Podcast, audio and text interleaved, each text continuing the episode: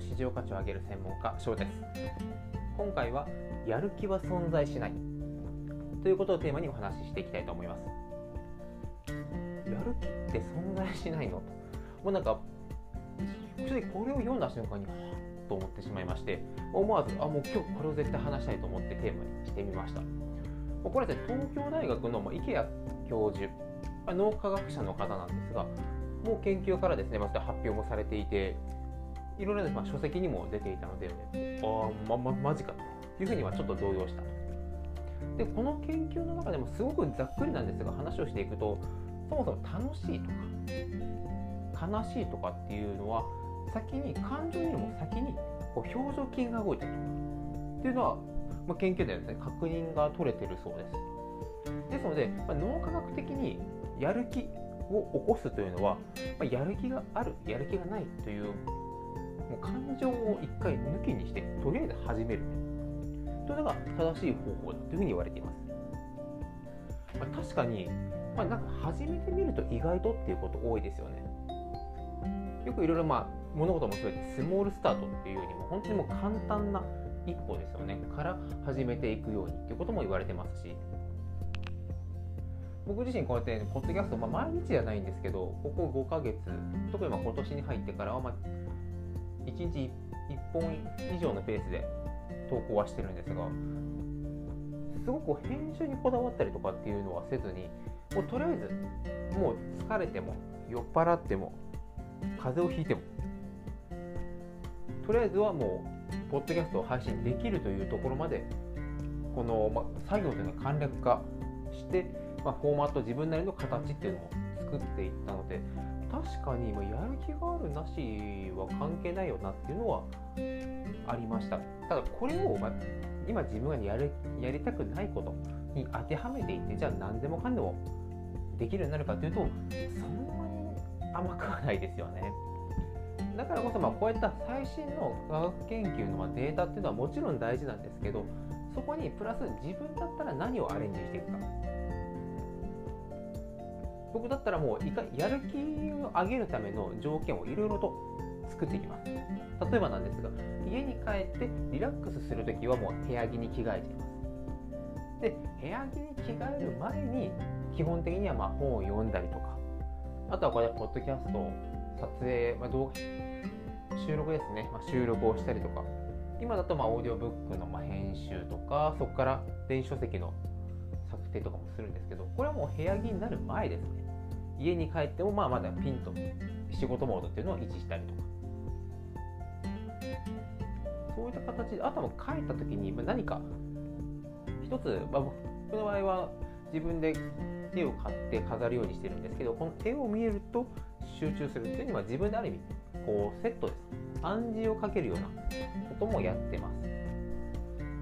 ので、まあ、本当にやる気がない。とりあえずまあ一歩踏み出せばいいや。で、終わってしまうと、実際になかなか行動を移すのって難しいですよね。まあ、やる気がない。やりたくない。まあ、いくら感情、感情とか関係ないっていうのは分かっていてもってこともあるので、もう本当日常の生活に溶け込ませていく。もうここに座ったらとりあえず本は1冊読むよとか1ページは開くよというような習慣にしたりとかそのためにやっぱりさまざまな情報を得る必要があると思います。僕の今こうやってポッドキャスト収録し続けるという方法をと一つ取ってみてもやっぱり他の情報もですね入れていきまして、ま、スモールスタートにする、まあ、どんどん作業を分散化していくとか。歯を磨く時に一緒にネタを考えるようにするといったような、ま、本当に絶対やるような習慣の中で組み込んでいくと、まあ、それが習慣化しやすいということも言われていますしそうやっていろいろですね取り組んできたことを、まあ、ミックスしていく。でやっぱこのこれからの時代っていうかもうこの時代このチャンネルをお聞きの皆様はもう十分実感されてらっしゃると思うんです。正解がない時代に入ってきてますよね。昔みたいに会社で働けば OK という時代ではなくて会社で働きながらでもこうやって僕だったら配信もできますし、まあ、これは独立してから配信はしてるんですけど副業だったりとかもうこういった SNS を活用しながら本業以外会社員以上の売り上げを稼いだりとか年収を稼ぐっていう方も増えてきました。その中ではどんどん試してみて自分に合ったらそのまま継続。合わなかったら変えていく。そういった本当にトライアンドエラーっていうのをもう習慣化することが一番大事になってくると思いますその時にやる気があるから続ける。やる気がないからやめてしまう。というような簡単なお話ではなくてやる気があってもやる気がなくても、まあ、今回ですね、まあ、東京大学のティア教授にとってもやる気っていうのは存在しないよという研究も出ているみたいに、まあ、そういった感情に流されずどんなに疲れていてもどんなにやりたくなくてもやれる仕組み化というのがすごく大事だと思います。そういったま仕組み化をしていくための方法でしたりやる気はないっていうのは言うもののやる気を自然とよし取り組もうと思ってもらえるような情報。そういったものもですねこれからもまた情報を発信していきますので楽しみにしていてください、まあ、それの、まあ、自分なりの、まあ、継続させるっていう仕組みを作るという方法のおかげで、まあ、こうやってですねポッドキャストもこれで今140投稿ぐらいですかねこの5ヶ月なんで、まあ、1ヶ月30日と考えて5今5月半ばなんで7月で120、まあ、大体月、まあ、1日1本ぐらいのペースですね。でもおかげさまで本当に今1300回以上ですねこうやって聞いてくださる方もいらっしゃるので、まあ、そうやって聞いてくださる方毎日いろいろ